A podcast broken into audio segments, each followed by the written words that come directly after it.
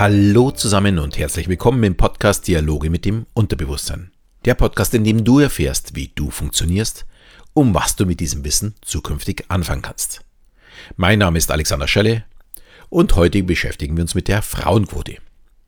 Mir ist natürlich klar, mit dem Thema Frauenquote begebe ich mich schon auf verdammt dünnes Eis.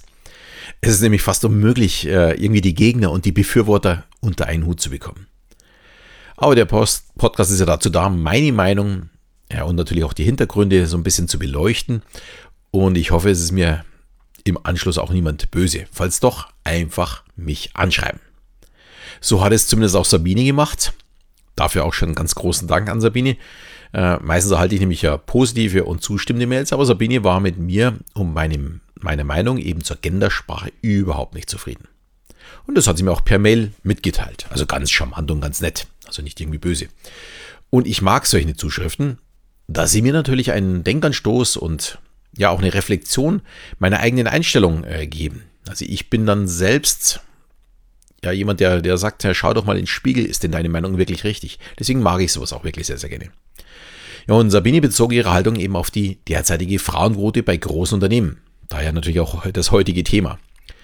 Und sie meint eben, dass die männliche Form nicht an weibliche Führungskräfte denken lässt da Sprache natürlich unser Denken beeinflusst, hat sie auch damit wirklich vollkommen recht. Allerdings stelle ich mir die Frage, ob sich durch die Gendersprache etwas ändern würde. In Jobausschreibungen zum Beispiel werden da sowieso beide Geschlechter angesprochen. Ich glaube, das ist sogar vorgeschrieben, wenn ich mich so recht erinnere. Und das ist auch richtig so, dass dieses gemacht wird. Aber in der Umgangssprache werden wir damit aber eben nichts verändern. Oder ich weiß nicht, ob ihr oder ob ihr jemanden kennt, der auch in einem Zweierdialog gendert. Für mich ist es eben nur künstlich erzeugt, eben um diese politische Korrektness einzuhalten. Und trotzdem hat Sabine natürlich recht, weil sie führt zum Beispiel auch an, wer denkt denn bei einem CEO an eine Frau? Ja, vermutlich sehr wenige. Da hat sie auch wiederum vollkommen recht. Aber CEOs, genauso wie COO oder CFO oder wie sie alle eben heißen, sind englische Begriffe, die für uns im Grunde genommen gar keine ja, Geschlechtsunterscheidung haben. Ich bin mir sicher, dass der Großteil der Bevölkerung noch nicht mal weiß, was es denn wirklich ausgeschrieben heißt. Und somit ist überhaupt keine Geschlechtsunterscheidung da, zumindest nicht in der Sprache, sondern nur aus der Geschichte heraus, da eben die meisten CEOs eben männlich waren, beziehungsweise leider Gottes auch heute noch sind. Ich bin jetzt ja nicht der große Sprachwissenschaftler oder nicht nur der große, sondern ich bin gar keiner. Aber für mich wäre die einzige Lösung, um wirklich ein Umdenken im Kopf zu erreichen, ein völlig neu eingeführter Artikel, der wirklich geschlechtsneutral wäre und der eben keine Geschichte hat. Alles andere ist für mich ja, in, in unserer Sprache eben nur sehr, sehr viel Wind ohne wirkliche Ergebnisse. Da kommt ein Sturm auf, aber es passiert nicht wirklich was dadurch. Und ihr merkt schon, das Thema kann man drehen und wenden, wie man möchte. Es gibt leider noch keine 100% Lösung. Für mich ist eben die einzige Lösung dass wir genauso wie beim Rassismus verstehen, es geht um Menschen, nicht um die Hautfarbe und eben auch nicht ums Geschlecht. Und damit komme ich jetzt endlich zum heutigen Thema, eben der Frauenquote. Beginnen wir einfach mal bei den Fakten. Wo stehen wir denn derzeit? Der Frauenanteil in Führungspositionen in Deutschland beträgt derzeit 29,5 Prozent. Der liegt damit deutlich unter dem EU-Schnitt, was mich schon etwas überrascht hat, von 34,7 Prozent, also wirklich 5 Prozent darunter. Den höchsten Anteil hat Lettland mit, äh, vor Polen mit 45 bzw. 43 Prozent, was ich schon sehr, sehr hoch empfinde. Aber auch Großbritannien und Frankreich liegen mit 37 bzw. 35 Prozent wirklich noch deutlich vor uns. Um es klar zu sagen, wir sind da wirklich ein ganzes Stück zurück. Ich muss auch gestehen, dass mich das ein bisschen in dieser Form überrascht hat, da ich ja sehr lange bei der T-Systems Telekom war und die schon sehr, sehr früh, also ich schätze mal so vor 15 Jahren, eine Frauenquote eingeführt hatten. Und ich kenne auch wirklich einige weibliche Führungskräfte. Ich hatte selbst auch schon zweimal eine Chefin. Und das war in den 90er Jahren eigentlich noch fast undenkbar. Aber eben vor zehn Jahren und vor fünf Jahren war das einfach schon eher der Normalfall. Aber betrachten wir jetzt mal die Vorstandsetagen der Top 100 Unternehmen. Hier ist der Wert gerade mal noch bei 11,6 Prozent. Also noch deutlich niedriger. Sieht also nicht besonders gut aus. Allerdings war der Wert 2006 noch bei 0,2 Prozent. Also innerhalb von 15 Jahren haben wir uns zumindest mal nach oben bewegt. Ich möchte aber auch wirklich nicht schönreden. Äh, es ist zwar ein Trend nach oben zu beobachten, aber halt noch nicht in dem Maße, wie man sich vielleicht vorstellt. Bei den DAX-Unternehmen ist man jetzt da bei 15 Prozent, also das, die Zunahme wirklich um 1 Prozent pro Jahr, kann man so ungefähr sagen. Und in den Aufsichtsräten sind wir jetzt bei 28,2 Prozent Frauen, was natürlich damit zusammenhängt, dass seit 2016 die rechtlich geltende Frauenquote 30 Prozent im Aufsichtsrat in Deutschland ist. Also um die man eigentlich nicht kommen sollte, aber noch nicht mal da kommen wir auf die 30 Prozent. Ja, es ist vollkommen egal, ob man jetzt diese Zahlen für niedrig oder hoch hält. Es sind nur Zahlen. Viel wichtiger sind aus meiner Sicht tatsächlich die Ergebnisse. Und was es eigentlich bringt, äh, ja, Frauen als Führungskraft zu haben als Unternehmer. Sich damit zu beschäftigen, ist wirklich eine ziemlich amüsante Geschichte. Ich habe sehr viel im Netz gesucht und auch sehr viel gefunden. Und wirklich warm werde ich mit ja, vielen Vorteilen nicht, da bin ich ganz ehrlich. Ganz im Gegenteil, ich musste einige Male wirklich extrem schmunzeln, wenn nicht sogar laut lachen. Äh, beispielsweise wurde aufgeführt, dass Frauen hätten weniger Interesse an Statussymbolen. Naja, was die Rolex des Mannes ist, die Gucci-Tasche der Frau. Ich denke, beide Geschlechter können auf die Größe ihrer Büros achten, müssen es aber nicht. Genauso ist es bei der Empathie. Auch wenn vielleicht Frauen insgesamt empathisch im Schnitt sind, als Männer trifft das ja nicht unbedingt auch auf die Führungskräfte zu. Vielleicht ist da der Abstand größer zu den Frauen, vielleicht ist er auch kleiner oder vielleicht ist er gar nicht mehr vorhanden. Und die Frage ist, glaube ich, dann auch wirklich berechtigt. Schließlich kann in einem Unternehmen der männliche Vorstand durchaus empathischer sein als der weibliche. Muss aber nicht. Das sind für mich alles nur Verallgemeinerungen, die nicht wirklich zum Ergebnis führen. Da ein ja, Unternehmen werden einfach nicht von Statistiken geführt, sondern eben von Menschen. Es gab noch ein paar Vorteile, wo ich wirklich nur den Kopf geschüttelt habe. Allerdings sehe ich tatsächlich einen wirklich großen Vorteil. Und das meine ich auch wirklich ganz ernst. Und der ist auch durch Mitarbeiterbefragungen mehr oder weniger bestätigt worden. Ein bisschen andersrum. Das werde ich jetzt auch ein bisschen genauer ausführen. Frauen können in meinen Augen besser kommunizieren. Und das meine ich wirklich gesamtheitlich über alle. Also nicht nur die Ansprache, also das, was ich denen mitzuteilen habe, da glaube ich, können Männer durchaus mithalten. Sondern mir geht es vielmehr darum, zu verstehen, was der oder die anderen möchten. Sie beobachten besser, können besser den anderen lesen was der wirklich möchte. Und das gehört nun mal zur Kommunikation dazu. Kommunikation ist eben nicht einseitig nur mitteilen, sondern auch zu spüren, zu fühlen, was braucht der andere. Und der Grund für diesen Vorteil, den gibt es tatsächlich, der liegt in der Entwicklung des Menschen. Frauen gelten ja bekanntlich als das schwache Geschlecht. Und daher benötigen sie in der Entwicklung der Menschheit eben andere Werkzeuge als Muskeln, also wie das, was die Männer genutzt haben um sich und eben auch ihren Nachwuchs zu schützen.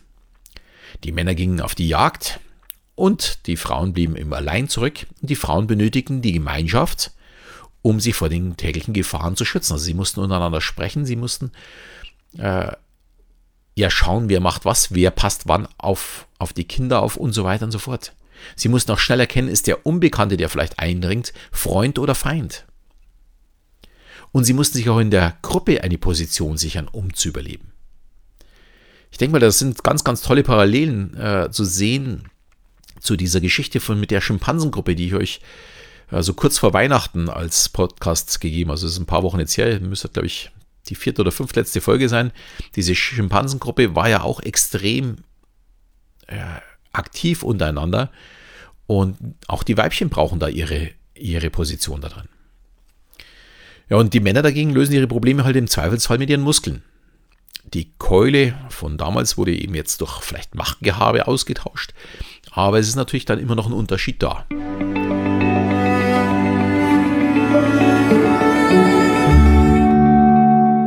Warum ich das glaube und dass das nun nicht nur ein Glaube ist, dafür gibt es eben Zahlen. Und damit mir nicht wieder nachgesagt wird, man kann nicht nachlesen, was ich äh, habe. Da gibt es eine Firma, die nennt sich Peak On. Das ist ein Unternehmen, das sich auf Mitarbeiterfeedback spezialisiert hat. Und die haben ungefähr 60.000 Mitarbeiter analysiert und eben ja, diese Studie dann auch untermauert damit. Und die Antworten wurden in weiblich geführte und in männlich geführte Unternehmen unterteilt. Und es kam klar heraus, dass in weiblich geführten Unternehmen die Mitarbeiter mehr an die Unternehmensstrategie glauben. Ich glaube aber nicht, dass Frauen unbedingt die deutlich bessere Strategie haben. Zumindest nicht so, dass dies statistisch wirklich sehr groß auffallen würde. Sondern ich glaube, dass Frauen einfach besser kommunizieren und ihre Mitarbeiter mitnehmen. Sie können einfach die Strategie viel, viel besser verkaufen. Frauen verstehen einfach besser, wie wichtig es ist, die Gruppe zusammenzuhalten und zu stärken. Und genau das kann man wirklich aus diesen Umfragen auch rauslesen. Und das Ergebnis daraus ist, die Mitarbeiter ziehen an einem Strang und arbeiten für die Gemeinschaft, also für das Unternehmen und stehen auch viel mehr hinter den eigenen Produkten. Es ist also aus der Sicht gesehen ein großer Vorteil, wenn besser kommuniziert wird. Und das ist nun mal eine klare Stärke von Frauen. Klar gibt es auch Männer, die das gut können, aber äh, so mal grundsätzlich über alle gesehen, glaube ich, ist da die Frau wirklich im Vorteil. Und wie hier wahrscheinlich all meinen Hörern klar ist, sind für mich eben Kommunikation und emotionale Intelligenz so der Schlüssel zum Erfolg. Und somit ist auch klar, dass ich Frauen ganz klar auf Führungsposition sehe. Allerdings gelten Umfragen und eben auch Durchschnittswerte eben auch nur statistisch. Müsste ich eine Führungsposition besetzen, wäre mir diese Statistik total egal. Ich würde die qualifizierteste Person wählen. Und zwar völlig egal, ob Frau oder Mann. Denn es gibt mit Sicherheit auch Männer, die sehr feinfühlig sind, die sehr gut kommunizieren können, wie es eben auch Frauen gibt.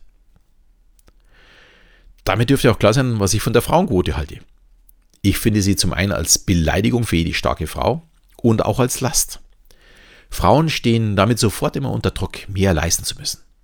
Und da spreche ich wirklich aus Erfahrung, eben aus meiner Vertriebszeit. In den 90er Jahren hatten wir wirklich kaum Frauen im Großkundenbereich. Zumindest nicht an der Front, sondern die Frauen waren größtenteils eher die Unterstützung im Backoffice ähm, oder als Vertriebsassistenz in dem Fall. Aber die Frauen an der Front, die wir hatten, die sind tatsächlich aus meiner Sicht rausgestochen, eben an Fleiß und Aktivität. Ob das jetzt unbedingt äh, auch mit Erfolg zu tun hatte, lassen wir mal dahingestellt. Aber äh, zumindest an Fleiß und Aktivität. Ich hatte immer das Gefühl, sie müssen extra was beweisen und mussten einfach mehr schaffen als die männlichen Kollegen. Und das ist natürlich überhaupt nicht in Ordnung. Das habe ich damals schon immer wieder gesagt. gesagt das kann ja sein, warum sollte eigentlich eine Frau mehr arbeiten als wie der Mann für denselben Job? Deswegen glaube ich auch, dass eine Frauenquote gar nicht gut ist, sondern eine Gleichbehandlung ist für mich das einzig wahre. Und ich hoffe auch, dass sich da mittlerweile ja einiges getan hat. Ich habe zum Beispiel in meiner Zeit äh, ja deutlich mehr weibliche Vertrieblerinnen eingestellt als männliche.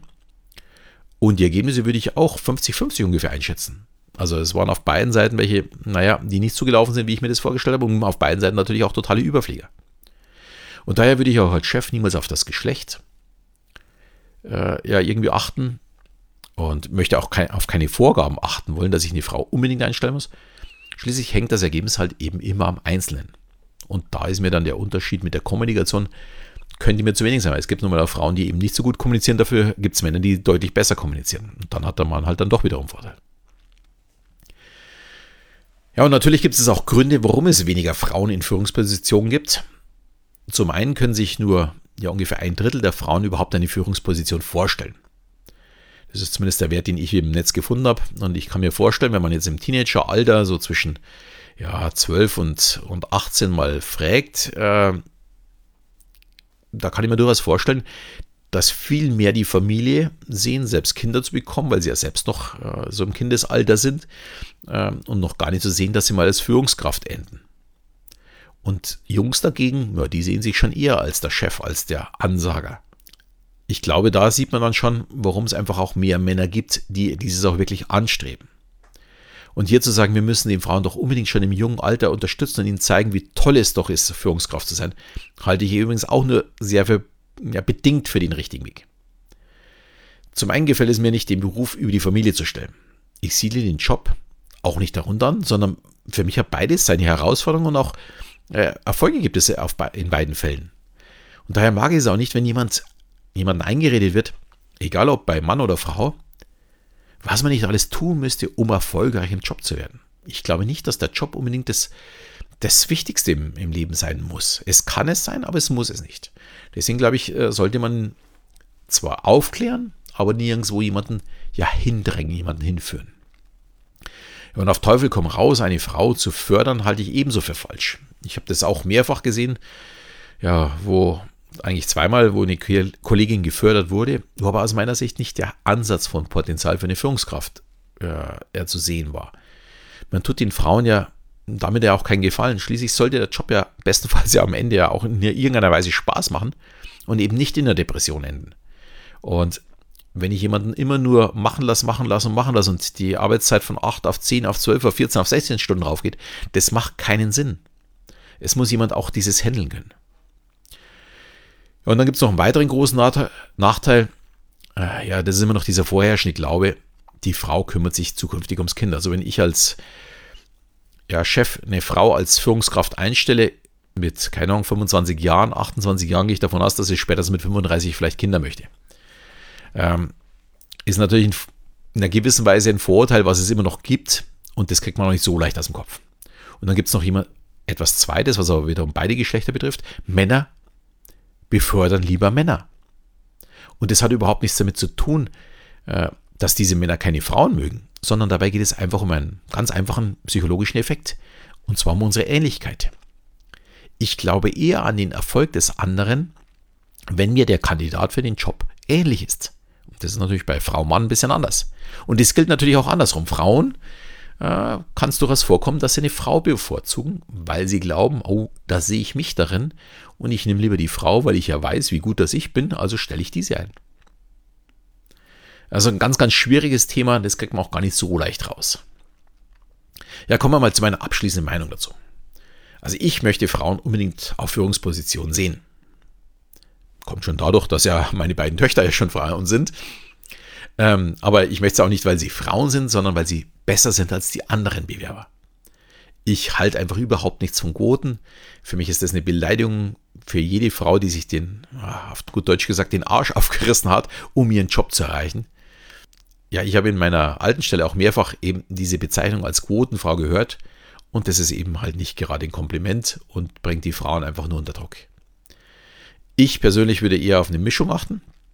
Beide Seiten können Vor- und wie auch Nachteile bringen. Und die gleiche halt am besten aus, indem ich das Risiko verteile und eine Mischung habe.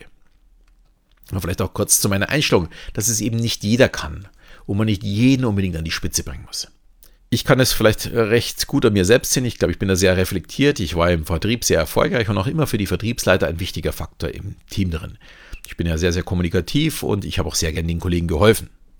Als ich dann im Anschluss für 22 junge Vertriebsassistenten zuständig war, da ist mir dann doch bewusst geworden, ich kann zwar mit meiner Erfahrung die jungen Leute hungrig machen, ich kann sie weiterbringen, aber ich habe mir die Probleme auch wirklich mit nach Hause genommen. Ich kann nur schwer mit denen ja, sagen wir mal, nicht so erfolgreichen umgehen. Da ich einfach nicht verstanden habe, warum sie einfach nicht meinen einfachen Weg gehen, warum sie diesen komplizierten Weg versuchen. Ich habe ihnen ja gezeigt, wie es einfach geht. Und das ist als Führungskraft wirklich schwierig. Und da muss man dann auch tatsächlich mal Schwein sein äh, und klare Gespräche führen, deutlich werden, wenn es mal nicht so läuft. Und ich muss gestehen, das ist einfach gar nicht mein Ding. Wenn jemand unfähig ist, möchte ich mich damit einfach nicht belasten. Aber das gehört nun mal zum Job einer guten Führungskraft mit dazu. Es ist so ein bisschen ähnlich wie beim Job als Therapeut. Denke mal, ich bin sehr, sehr einfühlsam, aber ich bin eher zu feinfühlig. Dass wenn mir jemand seine Probleme mitgibt, dass ich die im Anschluss nicht mehr vergessen kann. Ich würde die ganze Nacht die Probleme meiner Klienten wälzen. Und das ist ganz sicher nicht gesund für mich. Und das ist auch genau der Grund, warum es für mich nicht erstrebenswert ist, Führungskraft auf längere Zeit zu sein. Ich helfe lieber auf andere Weise für mich ist so eine Entscheidung, das hat auch ganz viel mit emotionaler Intelligenz zu tun. Weil wenn man sich falsch einschätzt, läuft man natürlich auch in die falsche Richtung. Ich weiß es, was mir gut tut und was mir nicht gut tut. Und das ist unheimlich wichtig. Und wenn man hier den falschen Weg geht, gerät man eben sehr, sehr schnell in so einen innerlichen Stress. Und dem wird man alleine nur schwer wieder los. Das sieht dann erst wiederum jemand von außen. Wenn man denjenigen dann darauf anspricht und sagt, du, das kann doch nicht sein, dass du letzte Woche noch 14 Stunden am Tag gearbeitet hast und jetzt arbeitest du schon 16 Stunden am Tag und es kommt trotzdem nicht mehr raus.